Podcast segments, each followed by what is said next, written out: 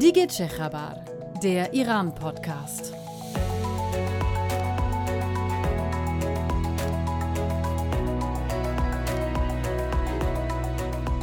Hallo, ich bin Steffi Rode. Ich bin Adnan Tabatabai. Herzlich willkommen zu dieser Episode des Iran-Podcasts.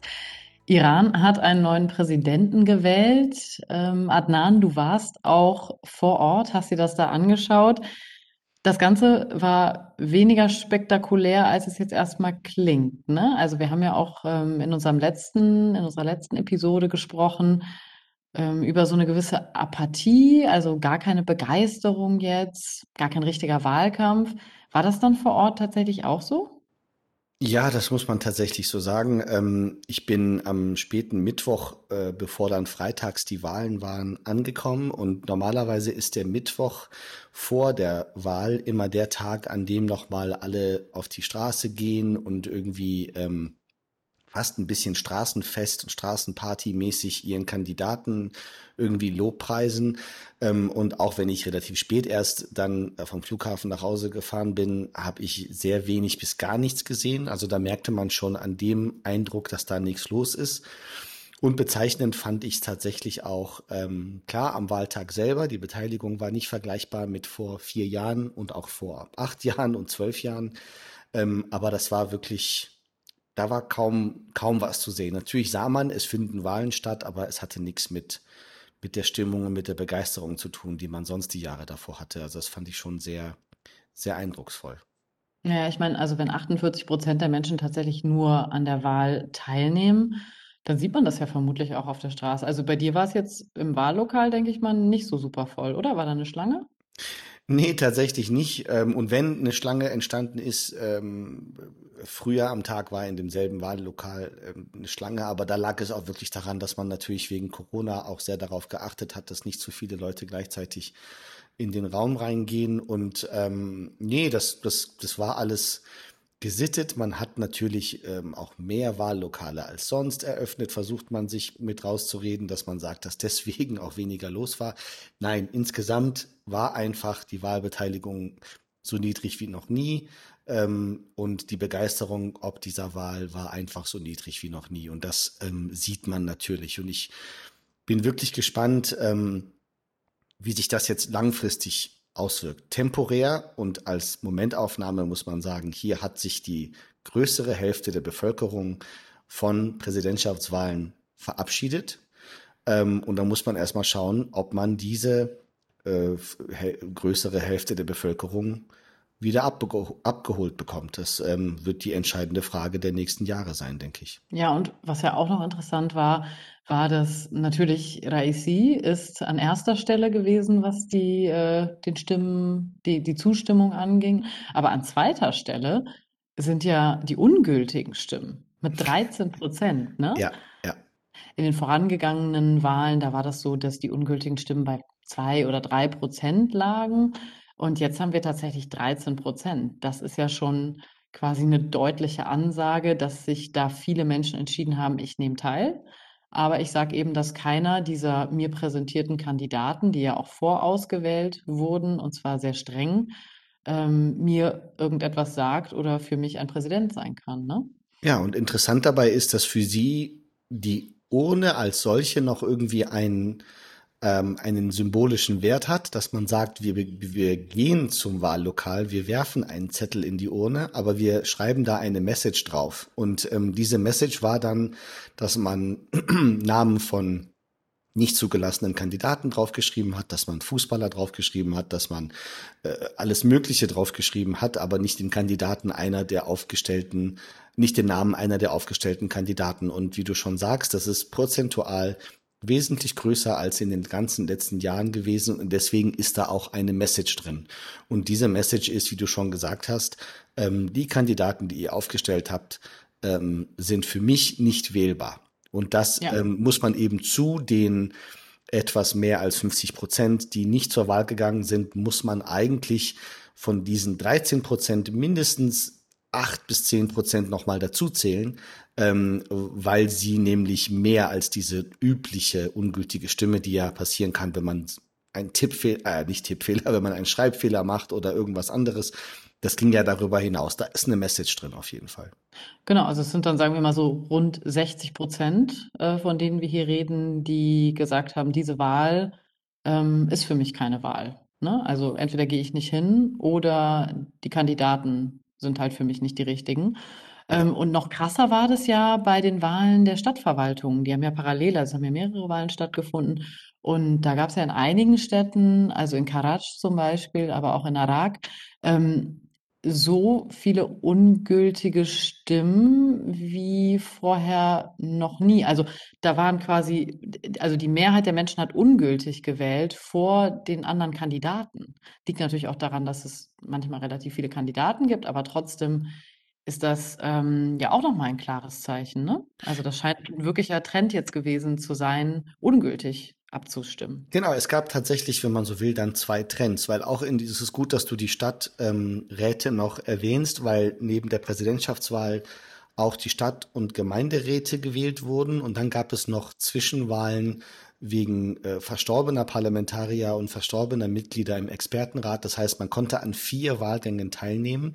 Und der eine Trend war, dass in all diesen Gremien es einen wahnsinnigen ultimativen Rechtsruck gegeben hat.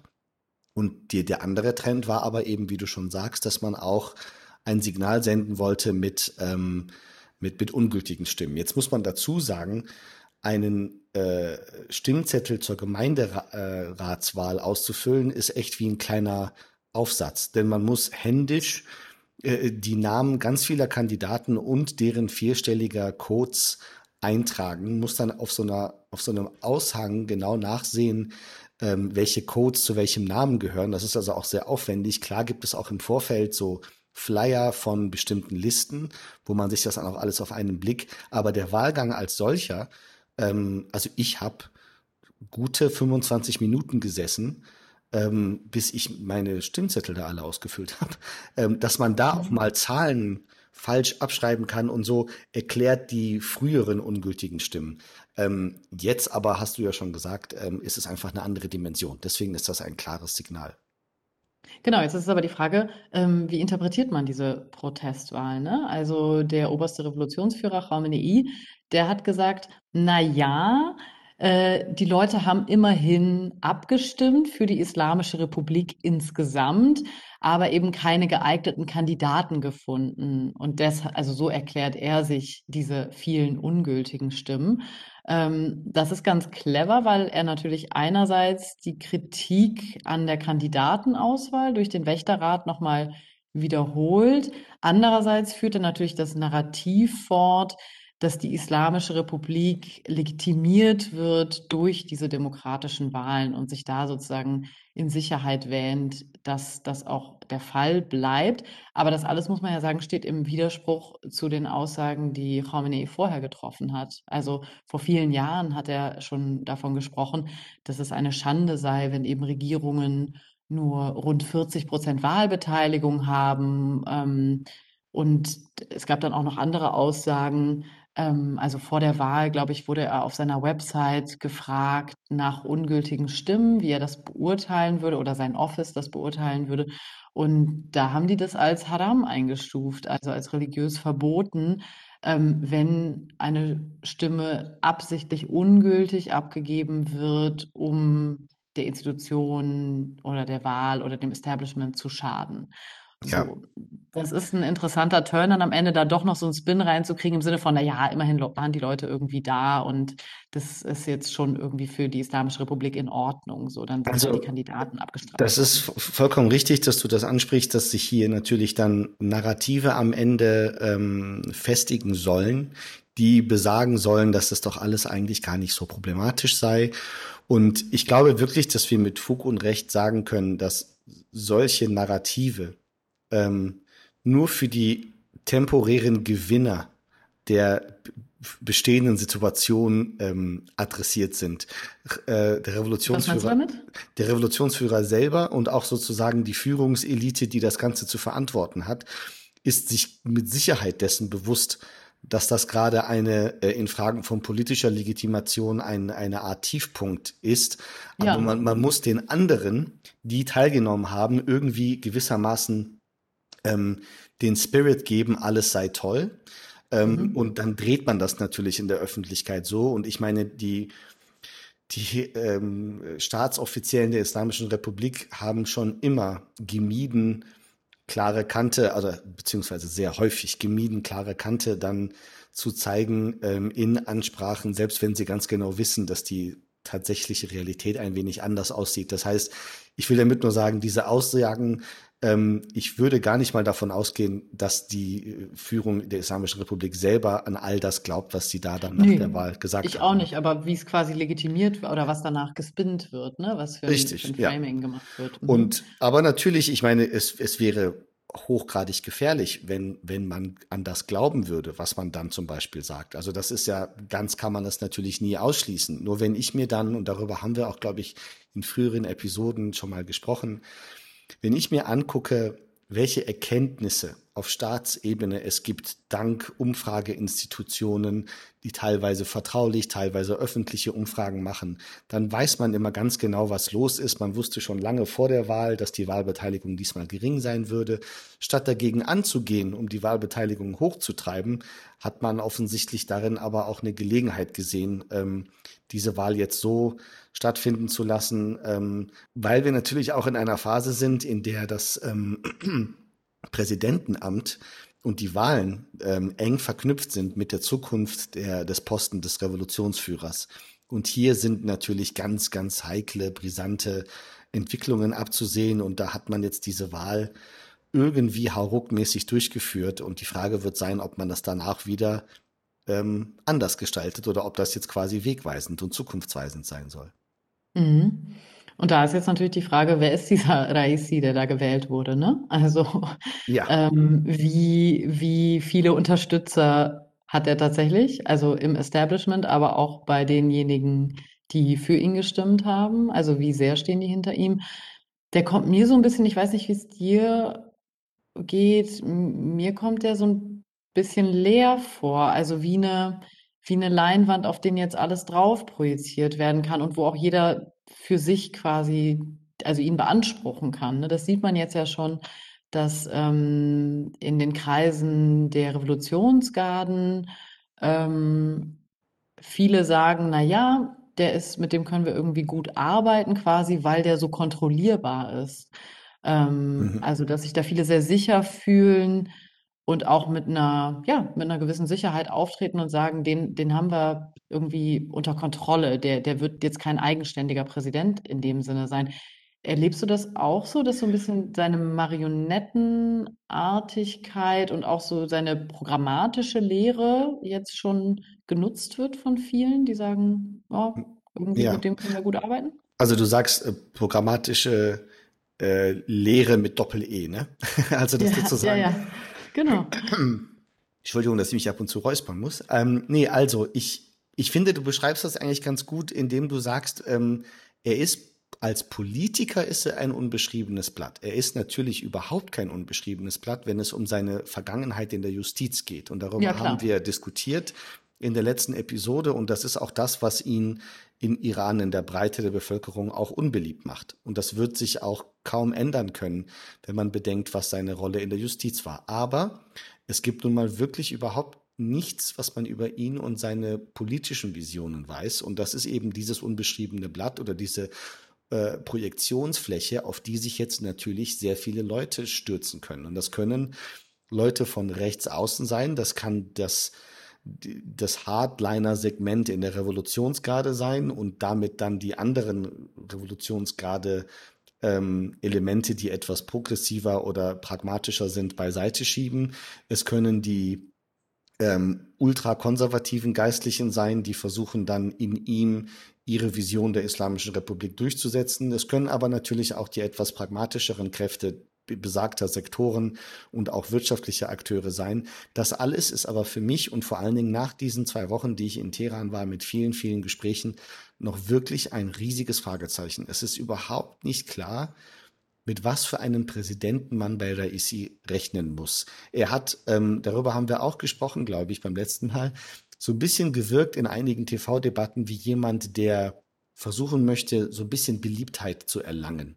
Im Vergleich zu anderen war er wesentlich offener in den Debatten. Aber ähm, die Frage ist eben, wer scharrt sich jetzt um ihn? Du hast schon ähm, angesprochen, äh, Teile der Revolutionsgarde, aber eben auch, äh, das ist ja nicht, nicht nur alles Revolutionsgarde, es sind ja auch Leute, die ähm, außerhalb der Garde sind, die politisch aber sehr radikal sind, die versuchen sich jetzt ihm natürlich aufzudrücken. Und mhm. ähm, wir haben uns unterhalten und äh, einen O-Ton möchten wir auch mitbringen von jemandem, der früher aus dem Umfeld der Kommandeure der Basij gewesen ist, jetzt ein äh, ultra ideologischer Redner, man würde fast sagen Hassprediger, ähm, der aber auch immer wieder sehr ähm, äh, fast schon Comedy-mäßige Vorträge hält, wenn sie nicht nur alle so voll wären mit Abneigung gegenüber liberalen Kräften und moderaten Kräften. Ich rede von Sardar Said Qasemi. Und da haben wir mal einen O-Ton mitgebracht von einer Rede von ihm kurz äh, vor der Wahl. Ähm, da hören wir mal kurz rein.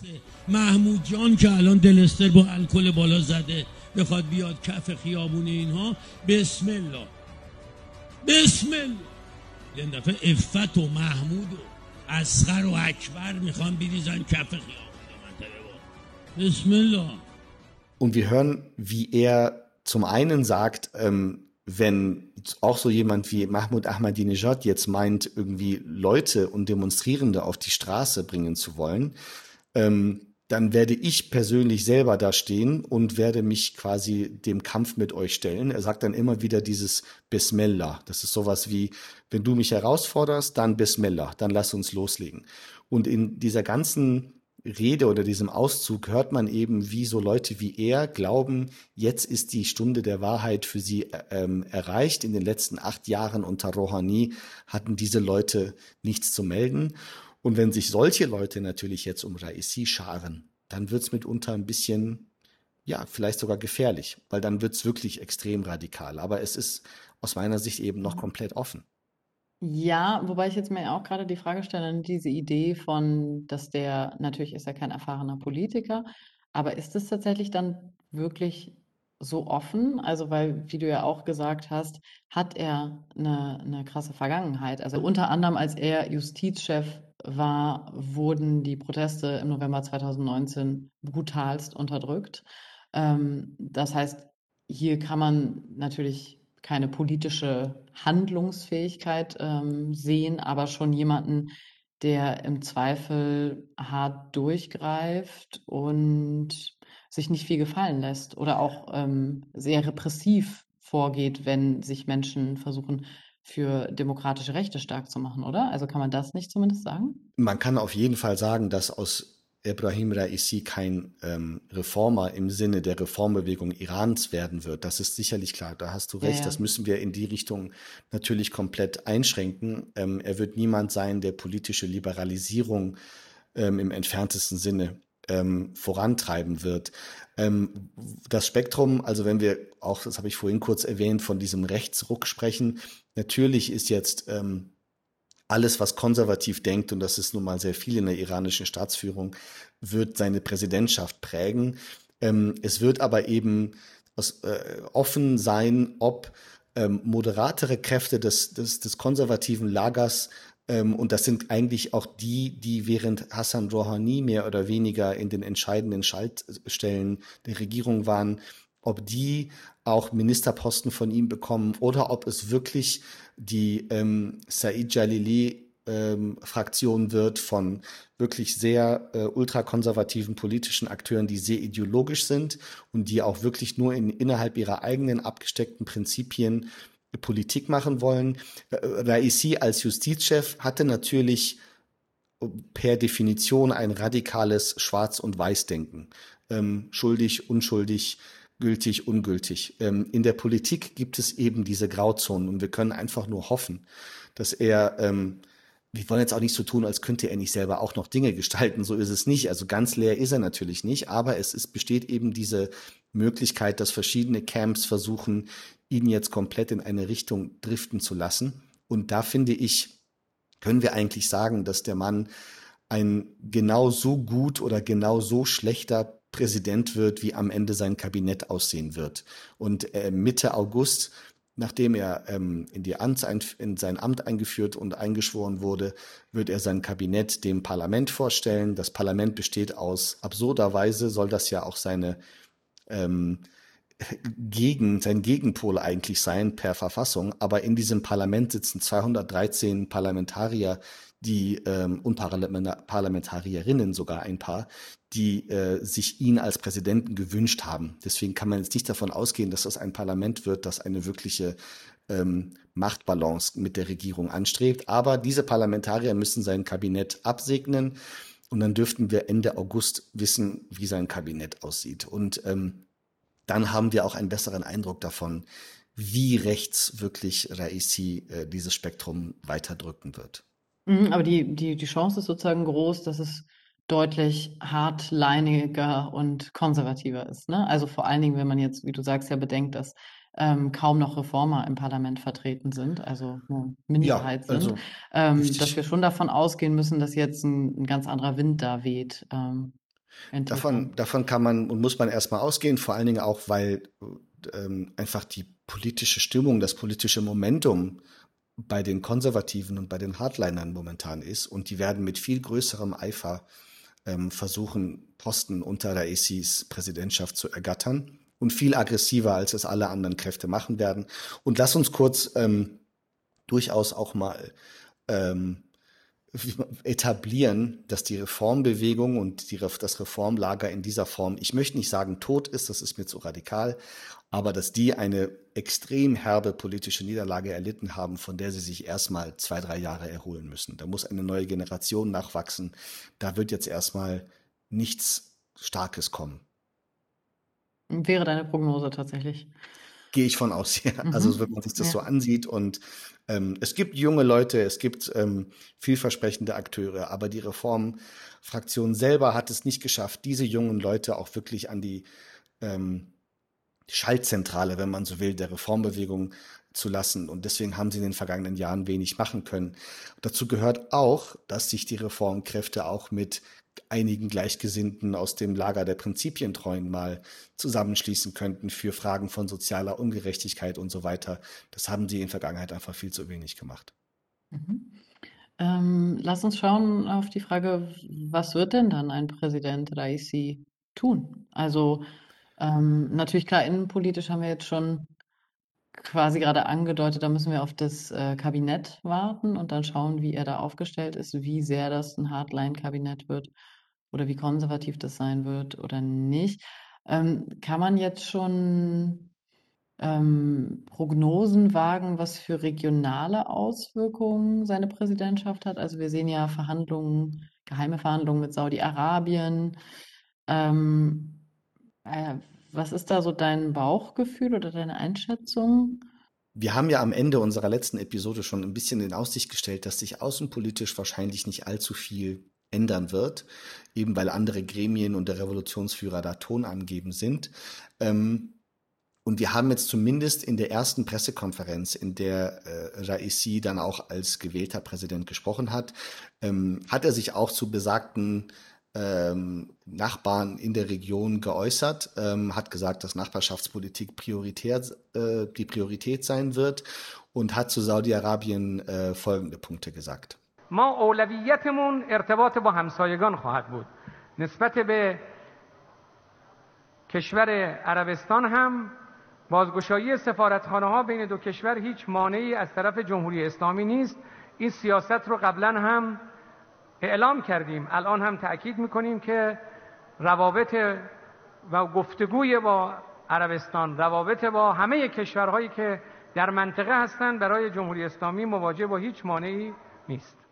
Ja, also im Prinzip sagt er ganz klar, ähm, es besteht eigentlich kein Grund, warum es nicht wieder diplomatische Beziehungen mit Saudi-Arabien geben soll. Das ist an dieser Stelle aus meiner Sicht ein klares Signal. Diese Gespräche mit Saudi-Arabien werden weitergehen und es wird angestrebt, dass aus diesen sehr Sicherheits- und Geheimdienstbeziehungen, die es im Moment gibt, ähm, ja, im Grunde genommen dann auch politische und diplomatische Beziehungen äh, werden sollen. Und ich denke, das ist auch realistisch, dass das mhm. tatsächlich so fortgesetzt wird.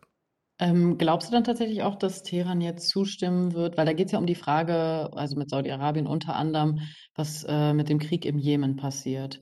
Ähm, glaubst du, dass Teheran das Zugeständnis machen wird, dass man die Houthi-Rebellen nicht weiter unterstützt? Also ich glaube, man wird die Houthi-Rebellen nicht fallen lassen. Ähm, aber man wird, und das haben die Saudis ja gewissermaßen, gewissermaßen auch schon signalisiert, dass, dass die Houthis als eine politische Realität der Zukunft Jemens anerkannt werden. Ganz ähnlich wie man übrigens die Taliban in Afghanistan sieht von iranischer Seite, beansprucht man für die Houthis auch nicht die Kontrolle des gesamten Jemen, aber eben einen Anteil ähm, der, der politischen Strukturen in der Zukunft Jemens. Dazu ist Saudi-Arabien ähm, verstärkt bereit. Das hat auch der Verlauf des Krieges gezeigt.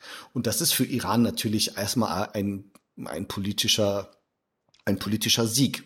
Ähm, deswegen ist man da jetzt auch nicht so, so gegen. Ähm, man kann zudem von Saudi-Arabien jetzt erstmals ähm, vernehmen, dass Saudi-Arabien anerkennt, dass Iran nicht nur ein Problem im Jemen ist, sondern auch ein Teil des, der Lösung. Auch das ist für Iran politisch von positiver Symbolkraft. Deswegen sehe ich eigentlich nicht, dass man da ähm, großartig dagegen ist, zumal die eigentlichen Interessen in Jemen für Iran auch relativ ähm, überschaubar sind. Deswegen ist es gar nicht so teuer für Iran, da diese Zugeständnisse zu machen. Ja, und dann ist ja noch die Frage, was passiert mit dem Atomabkommen ähm, und den Verhandlungen in Wien. Äh, da ist ja so ein bisschen die Schwierigkeit. Eigentlich wollte die Regierung von Rouhani das äh, ja jetzt schon in trockenen Tüchern haben. Ne? Ja. Also das wäre ja für alle eigentlich besser gewesen. Dann hätte er noch sein Herzensprojekt zu Ende führen können und sagen können, hey, ich habe es wieder geschafft, dass die USA ähm, wieder eingetreten sind, bin also mhm. hier der strahlende Sieger. Und gleichzeitig hätte Raisi, der neue Präsident, dann gleich mit seinem Amtsantritt profitieren können von den ja vorherzusehenden wirtschaftlichen Verbesserungen, die damit einhergehen, wenn die Sanktionen oder ein Großteil der Sanktionen der USA fallen. Ja. Ähm, jetzt ist man in der Lage, wo ja man sich eigentlich fragen muss, also wenn die Verhandlungen sich weiter hinziehen und könnte da nicht auch ein Punkt kommen, wo die USA irgendwann sagen, wir sehen da auf der iranischen Seite jetzt mit diesem neuen Präsidenten keinen ernsthaften Verhandler? Ähm, oder wir sehen da kein ernsthaftes Interesse daran, auch wenn der jetzige Außenminister Sarif ja ganz klar sagt, wir haben die Grundlagen schon ausgehandelt, die neue Regierung muss quasi nur noch die Details klären. Das hat ja. Sarif ja ähm, gesagt, dass äh, man sich geeinigt habe, also zumindest in sozusagen den Basics, dass Washington nicht alle Sanktionen, aber eben viele aufheben wird, wenn Iran unter anderem eben freiwillig dieses Zusatzprotokoll unterschreibt und auch Kontrollen äh, seiner Anlagen zulässt durch die IAEA e und so weiter. Ähm, also ja, ich weiß nicht, glaubst du, dass sich das jetzt, das, also Raisi ist ja nicht gegen dieses Abkommen, der hat sich ja. auch im Wahlkampf positiv darüber geäußert.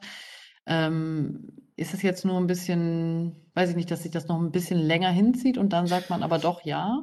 Ja, also ich meine, wir haben ja wirklich durch unsere vergangenen Episoden halt so eine ähm, Sinuskurve gesehen. Ne? Also man hat ähm, teilweise gedacht, die stehen kurz davor. Dann hat man gedacht, das, das Ganze bricht jetzt wirklich in sich zusammen. Ähm, dann gab es wieder Aufwind und jetzt erleben wir ein Stück weit, dass die iranische Seite ähm, eben bedingt durch neue Leute, die jetzt in einem in einer Kommission in Iran sitzen, ähm, doch nochmal überlegen, was sie vielleicht noch mehr aus diesem Abkommen herausholen können. Und das macht es jetzt natürlich wieder sehr, sehr schwierig. Und einen Aspekt, auf den mich europäische Gesprächspartner aufmerksam machen, ist, dass ähm, 2023 per JCPOA die USA verpflichtet sind, ähm, ähm, die Sanktionsaufhebung auch durch das Kongress zu bringen. Bislang ist es ja alles nur über ähm, Executive Order des Präsidenten gesteuert. Mhm. Und das ist natürlich, wenn man bedenkt, dass 2023 die USA mitten im Wahlkampf für 2024 sind, ähm, eine höchst unpopuläre Maßnahme, die dann die beiden Regierungen versuchen wird, im Kongress durchzudrücken. Gleichzeitig muss Iran das ähm, bis jetzt freiwillig implementierte Zusatzprotokoll des ähm, Nichtverbreitungsvertrags dann ratifizieren im Parlament. Und ähm, das sind halt Dinge, die innenpolitisch auf beiden Seiten sehr unpopulär sind. Und deswegen habe ich jetzt so ein bisschen das Gefühl, dass beide Seiten merken, wir haben sehr lange gewartet und jetzt sind es nur noch zwei Jahre, bis es wieder richtig ernst wird. Und ähm, ich habe so ein bisschen die Sorge, dass man sich jetzt mal wieder auf beiden Seiten verkalkuliert, wer eigentlich den Deal mehr will.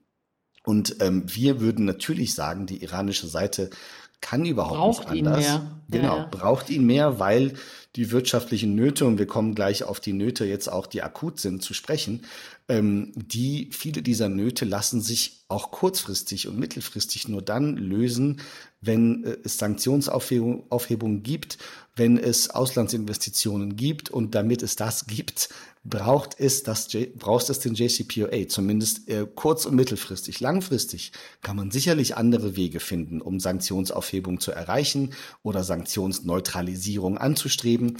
Aber kurzfristig, und ich würde einfach sagen, dass Raisi diesen kurzfristigen Schwung auch in der iranischen Wirtschaft bringen braucht, würde man ja erstmal davon ausgehen, dass Iran jetzt alles dran setzt, äh, um das Abkommen äh, wieder in trockene Tücher zu bringen. Die USA haben auch ihre Interessen, keinen Zweifel, ähm, und machen allen auch das Leben schwer. Sie waren viel zu langsam am Anfang, aber jetzt ist eine Situation, bei der man tatsächlich das Gefühl hat, dass jetzt vor allen Dingen nochmal die iranische Seite das Spiel etwas kompliziert macht. Genau, also das Thema wird uns ja noch weiter verfolgen, dann das haben wir ja eigentlich auch in fast jeder Folge äh, dieses Podcasts drin, dass wir da schauen, was passiert jetzt mit dem Atomabkommen. Ähm, äh, lass uns mal bitte schauen auf die innenpolitische Situation. Also Raisi übernimmt da ja jetzt, ähm, ja, muss man sagen, einen total, also an einem total schwierigen Zeitpunkt. Ne? Also wir sind in der fünften Welle ähm, der Corona-Pandemie im Iran mit wirklich, also teilweise erschreckenden Szenen und einer sehr äh, mangelhaften Gesundheitsversorgung, vielen Toten. Ähm, und gleichzeitig erlebt das Land jetzt in diesem heißen Sommer ähm, Stromausfälle und teilweise wird das Wasser auch noch knapp. Also in der ähm, Provinz Khuzestan, das ist im Südwesten des Iran. Und bei diesen Stromausfällen, da gibt es jetzt unterschiedliche Erklärungen dafür. Ich glaube, die spielen alle so ein bisschen äh, zusammen eine Rolle, dass das jetzt so massiv ist. Also dass da tatsächlich ähm, ganz gezielt der Strom abgestellt werden muss, weil einfach nicht mehr vorhanden ist. Äh, viele machen, also sehen die Schuld beim Kryptomining tatsächlich und erklären das dann damit, dass sie sagen, naja, im vergangenen Jahr ähm, haben viele Unternehmen nicht mehr in der gleichen Form produzieren können, wie sie es vorher getan haben, also wegen Corona. Ähm, und der Staat hatte auch nochmal zusätzlich die Notwendigkeit gesehen, die Staatsfinanzen ein bisschen aufzubessern, weil das alles nicht so läuft mit den Ölexporten und so weiter. Und deshalb haben quasi sowohl Unternehmen als auch der Staat, wobei man das ja nicht so genau trennen kann, ähm, investiert in, in Kryptomining, ähm, auch weil Strom ja so massiv subventioniert wird und deshalb so billig ist. Also man einfach Mhm. diese Kryptowährungen wie zum Beispiel Bitcoin günstiger schürfen kann als in anderen Ländern. Ähm, und der negative Effekt ist jetzt einfach, dass das wahnsinnig viel Strom verbraucht und der fehlt dann am Ende einfach bei den Verbrauchern, die Hilfst du mir mal, sitzen. hilfst du mir mal Ja. ganz kurz, ähm, also diese Rechner, mit denen man dann diese Kryptowährung errechnet, sind so Mhm. verbrauchsintensiv oder was ist da das Problem? Genau, genau. Also quasi diese, diese, das, was errechnet wird, das sind ja so Legitimationscodes, äh, die da errechnet werden. Also, dass du quasi, da machst du so ähm, Rätsel, ähm, die dann bestätigen, dass dieser neue Block oder was auch immer da an, an, an einem Teil von einem Bitcoin zum Beispiel errechnet wurde, dass der legitim ist und eingetragen wird auf der Blockchain. So, und das ist halt wahnsinnig intensiv. Und das machst du halt normalerweise in so, also es gibt da ja so Crypto-Mining-Farmen und so, also von wirklichen so intensivsten Computerleistungen, die das dann errechnen. Ähm, und ich meine, das geht ja, wie, wie, wie ist da die Rechnung? Allein für Bitcoin ist irgendwie der Stromverbrauch von, ich glaube, einem Land wie Bulgarien oder Rumänien oder so, ne? Also Meine Güte. das ist, ja, ja, das ist total heavy. Und jetzt ist es halt im, in Folge auch dieser äh, Corona-Pandemie, ähm, dadurch, dass Unternehmen sich andere quasi Geschäftsmodelle suchen mussten oder irgendwie gucken mussten, wie man alternativ äh, was macht, ist halt dieses Kryptomining im Iran so groß geworden, weil der Strom halt so verdammt günstig war wegen der Subventionen. Ja. Ne? Das heißt, das ist auch so ein bisschen ein hausgemachtes Problem. Natürlich nur teilweise, aber auch. Ja. Also das, ähm, ich werde, glaube ich, nie verstehen, wie sich das mit den Kryptowährungen und so weiter, wie sich das äh, äh, errechnet. Aber das, was du beschreibst, ähm, macht natürlich Sinn, wenn sozusagen gerade die subventionierten Tarife der Stromnutzung äh, dazu führen, dass man so etwas besonders lukrativ in Iran machen kann. Dann gibt es private, semi-private, staatliche und irgendwelche anderen Akteure, die da sehr viel vom Stromnetz fressen. Und das, was man eben im Moment mitbekommt, ist, dass Iran seine Kapazität der Stromerzeugung einfach nicht ausfüllen kann. Also wenn man ähm, ein wenig recherchiert, 85,5 Gigawatt ist sozusagen die Produktionskapazität de, des iranischen, ähm, äh, der iranischen Stromerzeugung, aber man kriegt im Moment irgendwas zwischen 20 und 30 Gigawatt zu wenig hin, was auch damit zusammenhängt, dass Teile ähm, der Stromerzeugung auch über ähm, über die äh, über die Wasser äh, Wasserturbinen läuft und die äh, Wasserknappheit da auch noch dazu führt, dass man wenig äh, weniger Strom, das durch Wasser erzeugt wird, äh, produzieren kann. Ein interessantes Phänomen, wenn gleich auch erschreckend, weil das wieder die äh, Strukturen und die ähm, Inkompetenz auf staatlicher Ebene offenbart, ist, dass ähm, knapp 40 Prozent des Stromes auch von privaten Unternehmen erzeugt wird.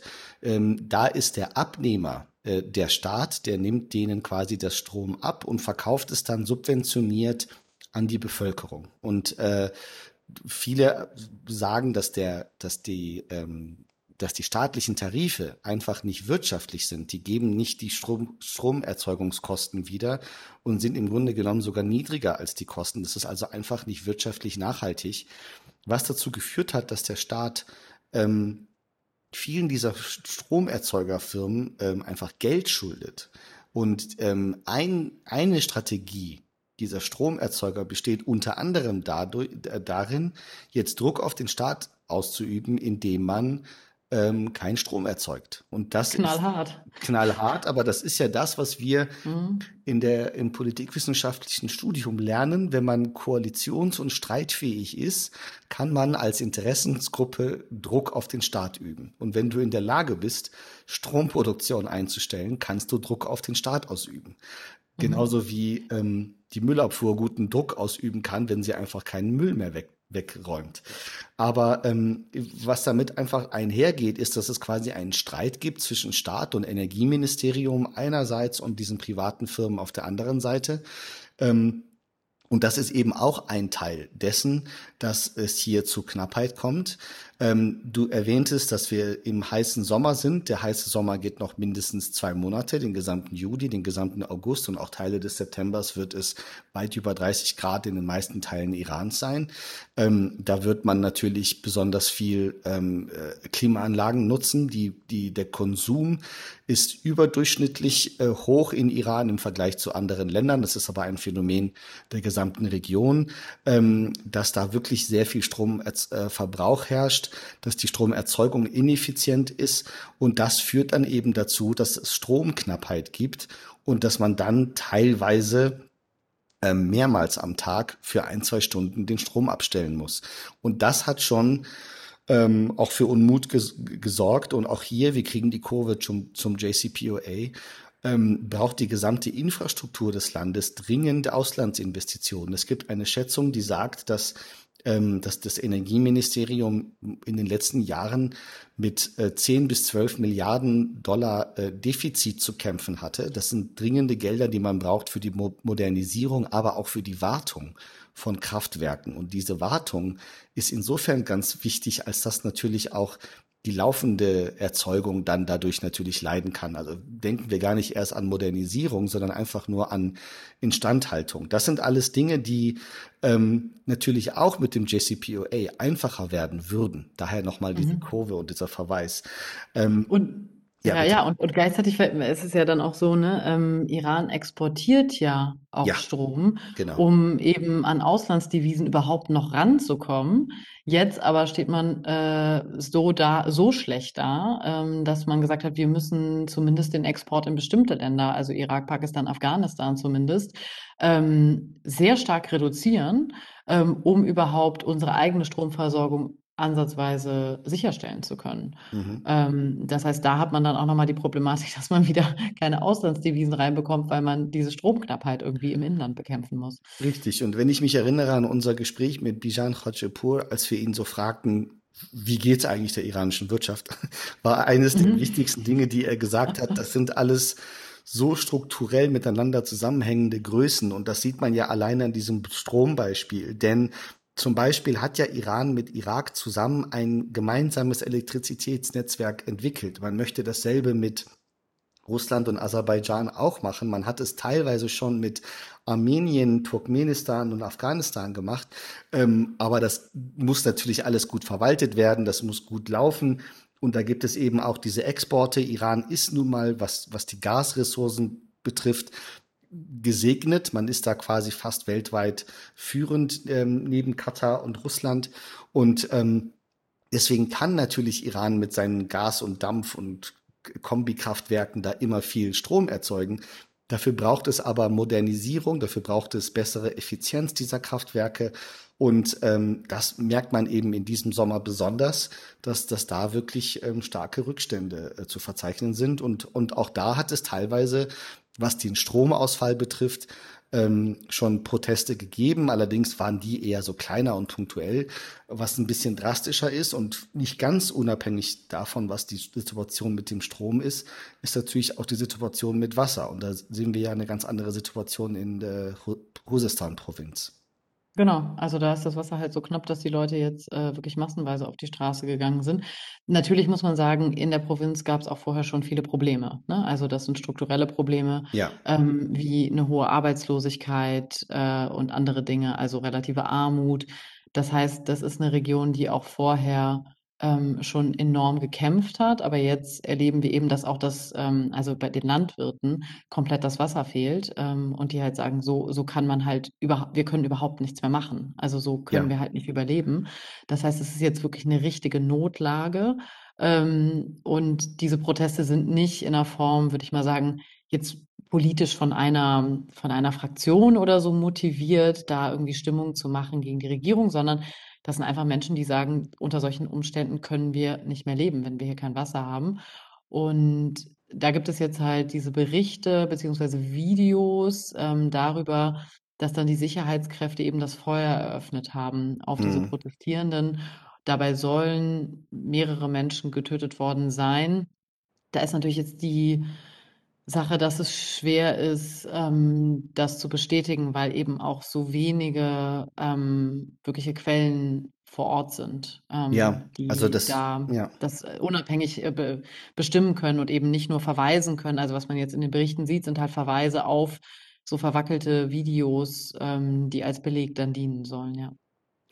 Das ist eben dieses Schwierige an der Situation in, in Khuzestan und in vielen Städten dort, dass es keine vernünftige Berichterstattung gibt, dass man ähm, natürlich mitbekommt, da ist viel los, da gibt es Unruhe, das sind nicht nur irgendwie Demonstranten, die vor äh, eine lokale Behörde gehen, sondern das ist äh, schon heftiger und ähm, äh, Sicherheitskräfte übernehmen teilweise die Kontrolle der Straßen ähm, und wir können aber eben nicht wirklich nachvollziehen, wie wie, wie intensiv das ist. Es ist schwer zu verifizieren, welches Videomaterial man von dort bekommt.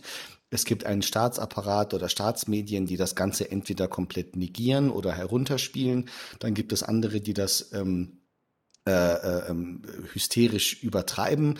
Ähm, und dazwischen gibt es eben diese Vielzahl von Videos, die man versuchen kann, aneinander zu reihen, um ein bisschen zu wissen, dass dort Unruhe herrscht. Und du hast aber schon einen wichtigen Punkt genannt. Äh, jeden, jede, die man fragt, äh, solidarisieren sich mit, mit Khuzestan, aber es wird nichts für diese Provinz getan, die schon ewig strukturell benachteiligt ist, die auf dem, auf einem sehr erdölreichen Gebiet des Landes ist, aber es einfach keine Fairness und Balance in der Schaffung von Arbeitsplätzen dort gibt, in der Zuständigkeit von Verantwortlichen dort gibt, so dass die strukturelle Benachteiligung jetzt nicht erst seit diesem Sommer beherrscht, sondern schon immer. Und das ist ähm, ein, ein chronisches Problem, ähm, was immer wieder dann, dann, dann aufkommt in Form von solchen Protesten. Und ähm, da kann man jetzt natürlich nur hoffen, dass das mit, mit leeren Versprechen die Verantwortlichen nicht ähm, davonkommen. Und äh, wir haben eine, eine, eine schöne, einen schönen O-Ton aus dem ja sonst nicht für sonderlich kritische Töne bekannten Staatsrundfunk. Aber hier erleben wir ein Interview, in dem Elmira ähm, Sharifi Mogaddam den Gouverneur von äh, Khuzestan sich mal ein bisschen vorknöpft. Hören wir mal rein.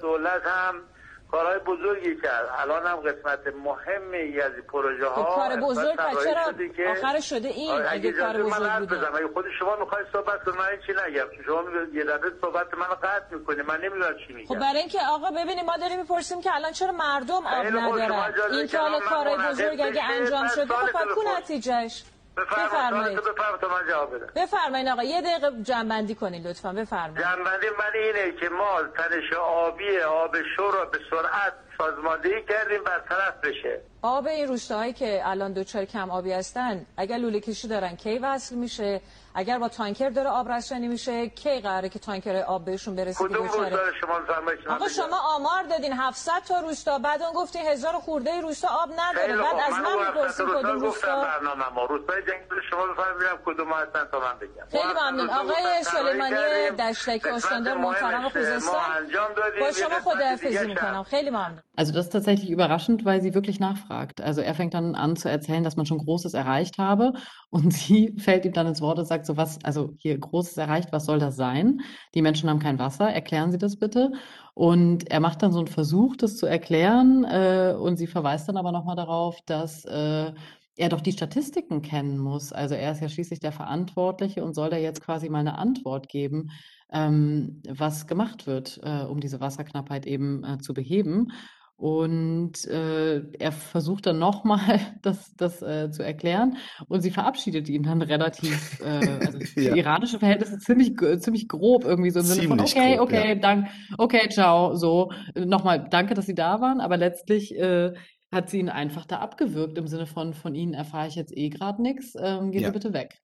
Genau. So, das, das, ist schon ein ziemlich straffer Umgang. Das war schon recht ähm, herzerwärmend für viele, die das, die das gesehen haben, dass sie ihn damit nicht durchkommen lässt. Ähm, und er sagt dann auch, wenn ich hier gar nichts mehr sagen soll, dann sagen Sie es doch. Oder wenn Sie nur reden wollen, also er wird dann sogar pampig. Und ähm, da hat sie halt ordentlich gegen gewämst. Aber ähm, das ist jetzt nur ein winziger Auszug von dem. Es ist trotzdem einfach noch viel zu wenig äh, wie das Thema Khuzestan ähm, auf äh, nationaler Ebene diskutiert wird. Und da ist ganz, ganz dringender Handlungsbedarf. Sonst kann das natürlich auch wieder ähm, hässlich eskalieren. Das Konfliktpotenzial dort ähm, ist ohnehin groß. Insofern können wir nur hoffen, dass sich das in irgendeiner Form ähm, so ein bisschen beruhigt. Das, ähm, nichts anderes kann man hoffen. Ja, oder was jetzt ja auch ähm, sein kann, ist, dass die Proteste natürlich überspringen, ne? Auf andere Regionen. Also, dass sich jetzt diese Strom und Wasserknappheit quasi ähm, dass Leute da auch in anderen Städten auf die Straße gehen und halt sagen: „Ja, ehrlich gesagt, das können wir halten wir nicht mehr aus so.“ Das Also, ich meine ja, natürlich, also, das Mhm. Potenzial dafür, ähm, ist sicherlich da. Ich, ähm was man was man halt gemeinhin, ähm, erlebt, ist, dass die also ein Stück weit sogar teilweise Solidarität fehlt zwischen den unterschiedlichen Regionen, aber auch Gesellschaftsgruppen in Iran, die, die, die, die Schweres durchleiden. Man erlebt selten, dass sich da irgendwie so ein Schulterschluss ähm, ergibt. Aber, ja. Kann aber natürlich daran liegen, dass in Khuzestan natürlich auch äh, viele Ara Araber sind, ne? Also dass das äh, die arabische Minderheit dort quasi. Das ich würde das, wieder, ich würde oder? das gar nicht, ich, das würde ich wiederum den Iranern nicht, nicht unterstellen. Nee, ich glaube tatsächlich nicht, dass das Grund ist, sondern dass das wirklich eher damit zu tun hat, dass man inzwischen so sehr auf sich selbst und die eigenen Sorgen fokussiert ist, dass man sich mit anderen nicht, nicht, nicht gleich tut oder ähm, schwerer, schwerer gleich tut, dass so etwas nie wirklich über, überschwappt in, in äh, verschiedene Arbeiterbewegungen, Studentenbewegungen, Frauenbewegungen, ähm, Gerechtigkeitskämpferinnen hier, Gerechtigkeitskämpfer da. Irgendwie könnten die, die haben ja alle im Grunde genommen ähnliche Belange und das ist die fehlende Responsivität des Staates, ob der Nöte, die es gibt. Und da äh, entwickelt sich aber ähm, nie so richtig etwas. Ich rede hier gar nicht von, von Revolution oder Aufstand, sondern einfach nur, dass es ein Signal gibt, dass man einander hört. Und das findet sogar mhm. auf Bevölkerungsebene teilweise irgendwie zu wenig statt. Es gibt immer wieder schöne Hashtags, aber die sind ungefähr genauso viel wert wie gar nicht darüber reden, weil so ein Hashtag, da passiert ja erstmal nichts. Aber nun gut, ich meine, das naja. sind alles Dinge, die, ähm, die können bestenfalls Stimmung erzeugen. Mehr, mehr, mehr tun sie da leider nicht. Ja, und eine Öffentlichkeit, ein Gespräch darüber, ne? Also Nein, das ist klar. Nicht als Stimmung nennen, sondern zumindest ein Signal von, okay, ihr werdet gesehen, ihr seid sichtbar. Ja. Vielleicht ist nicht die komplette Solidarität da, aber es ist auf jeden Fall quasi wahrgenommen worden und darüber wird debattiert. Du hast recht. Also das ist, weil wir haben auch in Vergangenheit gesehen, wann immer dann so eine Debatte zum Beispiel auf sozialen Medien ähm, besonders stark wird, greifen es auch dann irgendwann die nationalen Medien auf. Also vielleicht ähm, mhm. ähm, tue ich jetzt dem, dem Hashtag äh, Aktivisten Unrecht. Natürlich ist da auch Potenzial drin, zumindest ein bisschen Awareness überall zu verbreiten, dass man sich hier eines Themas annehmen muss. Also da genau, aber, aber du hast schon recht. Also ich, ich äh, stimme dir auch insofern zu, als wir, wir erleben ja ständig irgendwelche Arbeiterproteste ne, und Streiks. Also auch in der Mhm. Ölindustrie und so weiter, die dann sagen, irgendwie, wir wollen bessere Löhne, bessere Arbeitsbedingungen und so. Ähm, das ist ja so ein ongoing thing, aber da wird keine richtige Bewegung draus. Also das wird sozusagen nicht richtig aufgegriffen und also die Mobilisierung irgendwie und die Vernetzung scheint da nicht zu funktionieren. Aber das ist nochmal ein anderes Thema, was wir vielleicht auch gesondert nochmal angehen können. Sollten wir in jedem Fall tun. Also gerade diese Frage von ähm, ja, sozialen Bewegungen und dann auch so diese ganze öffentliche Debatte darum, ähm, müssen wir aufgreifen. Und wir haben ja auch schon einen Gast im Sinn für zumindest die öffentliche Debatte, für die Mediendebatte. Ähm, den müssen wir uns auf, dem, auf jeden Fall nach dem Sommer noch mal mhm. vorknöpfen. Ähm, ich muss aber sagen, ich brauche jetzt mal wieder etwas Follow liebe Steffi. Wir haben schon wieder sehr viel harten Tobak ver verabreicht. Ähm, diesmal haben wir sogar ein bisschen was mit, richtig? Äh, aus Cannes tatsächlich. Wir machen es mal ein bisschen edler jetzt. Äh, und mal nicht Sport, sondern äh, Film. Ist ja, ja auch mal ganz süß, ne? Was, was Edles in der Tat, allerdings auch mit bitterem Beigeschmack. Also genauso wie wir uns vor Lude ähm, eigentlich konzeptionell gedacht haben. Ähm, die erfreuliche Nachricht ist, dass ähm, Astral Farhadi mal wieder ausgezeichnet wurde, und zwar in Cannes für seinen Film A Hero. Und ähm, wie das so meine Vergangenheit ist, freut sich der Reza Normal-Iraner, die äh, Nassim Normal-Iranerin sehr darüber, dass, ähm, dass ein iranischer ähm, Regisseur wieder international äh, gewonnen hat, äh, oder einen Preis gewonnen hat. Es gibt aber auch erstaunlich viel Hass diesmal.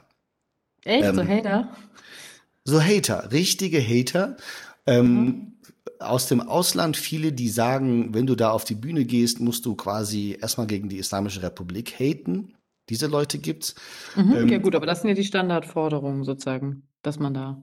Ja, Oder? aber das kann man ja fordern, man kann es aber auch haten. Also fordern ah, okay. ist gar nicht ja so schlimm, finde ich gar nicht so schlimm. Mhm. Also man kann ja auch wirklich sagen, wir sprachen gerade von Awareness und so, dann geh doch rauf und sprich mal irgendwie irgendwas über die Nöte deiner Bevölkerung. Das mhm. kann man, muss man aber nicht, aber das kann man ja auch nett machen. Aber die Hater haben es natürlich nicht nett gemacht. Und dann gibt's natürlich die Hater aus dem Inland, die quasi eine komplette Verwestlichung der iranischen Filmindustrie und warum ähm, präsentiert man sich denn so anbiedernd der westlichen Welt? Und das hat jetzt irgendwie ein absurdes Level angenommen, dass ähm, wieder ein Video, das von vor sechs Jahren mal im Internet kursiert ist, jetzt wieder kursiert. Da hören wir auch kurz rein. Wir sehen, also wenn, wenn man es sehen könnte, sieht man zwei Jungs auf so einem schönen Felsen sitzen ähm, und der eine hat ein Handy in der Hand und dann passiert folgender kurzer Dialog. Facebook ja,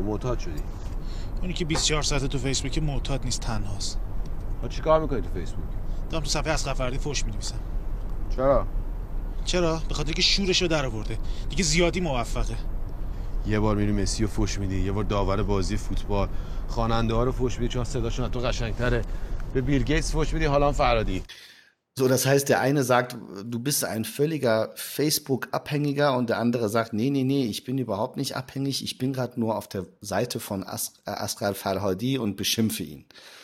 und sagt dann halt wirklich noch, der hat sich jetzt so erdreistet, der wird immer erfolgreicher und deswegen müsse er ihn jetzt beschimpfen. Und das Ganze zielt so ein bisschen darauf ab, dass es so eine Unsitte gibt. Da ist jetzt vielleicht Iran nicht exzeptionell, aber das wurde halt inneriranisch sehr selbstkritisch diskutiert, dass jeder oder jede, die zu erfolgreich wird, ähm, so viel Neider auf sich bringt und Neiderinnen, dass man dann Gegenstand von ganz vielen Shitstorms wird, obwohl es doch eigentlich nur einen Grund zum Feiern gäbe, nämlich dass ein internationales Filmfestival jetzt einen Iraner ähm, ähm, kürt für seine Filmkunst. Und ich finde, dieses Video bringt das relativ schön auf den Punkt, wie wie absurd es ist, weil der andere ihm sagt, ja Mensch, da musst du auch noch auf die Webseite von Messi gehen und von anderen Stars, die er nennt und die auch alle beschimpfen. Ähm, also das ist halt ein fader Beigeschmack, ein bitterer Beigeschmack dieser süßen, erfreulichen Nachricht von Farhadis Erfolg.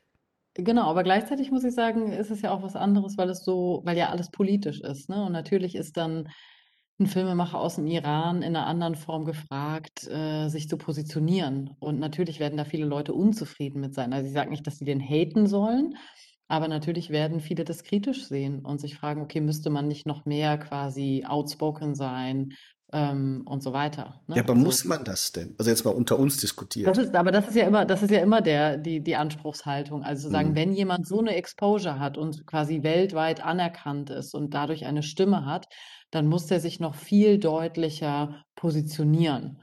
Und in dem Fall eben mit der Erwartung positionieren gegen das Regime im Iran.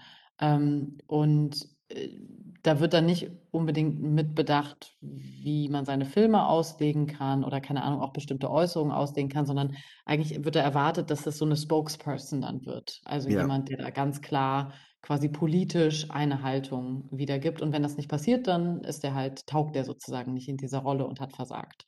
Ich glaube, das würde ich so jetzt als Interpretation sehen. Nee, ich meine, diese, ich glaube, diese Forderung gibt es tatsächlich, die an jemanden wie Asraf Farhadi gestellt wird oder jeden anderen. Ähm, ich, ich finde es, also das ist aber auch nur meine persönliche Meinung dazu, ich finde es einfach, ähm, würde er jetzt sehr politisch ähm, politische Filme machen, ähm, in denen er suggeriert, in Iran ist alles wunderbar, dann denke ich, ist der Vorwurf ja. legitim. Aber ähm, dieses Bedürfnis, dass es Leute gibt, die, wenn sie eine große Zuhörer- und ähm, Zuschauerschaft haben, dann auch mal politisches sagen, das ist nachvollziehbar. Und ich denke, das äußert sich dann hier sehr, sehr intensiv. Mhm. Genau. Und überhaupt, äh, Steffi, ich glaube, wir sollten uns mal mit dem iranischen Kino ein bisschen beschäftigen bei einer Episode. Was hältst du davon? Ja, total gerne. Total gerne. Das ist mir gerade so in den Sinn gekommen. Ja, machen wir. Gut. Super. Äh, das war's jetzt auch schon wieder. Ich würde jetzt sagen, haben wir wieder ordentlich die Leute ja, vorgetextet. Wir haben jetzt äh, viel Stoff. Ja, jede Menge Stoff und auch wieder gut ähm, an der Stunde geknabbert, fast. Ähm, hat mal wieder sehr viel Spaß gemacht, wenn auch die Themen immer wieder schwere Kost sind, aber dafür sind wir ja da, würde ich sagen. Genau. Und wir danken euch sehr fürs Zuhören und bis zum nächsten Mal. Das tun wir. Bis zum nächsten Mal. Tschüss. Ciao.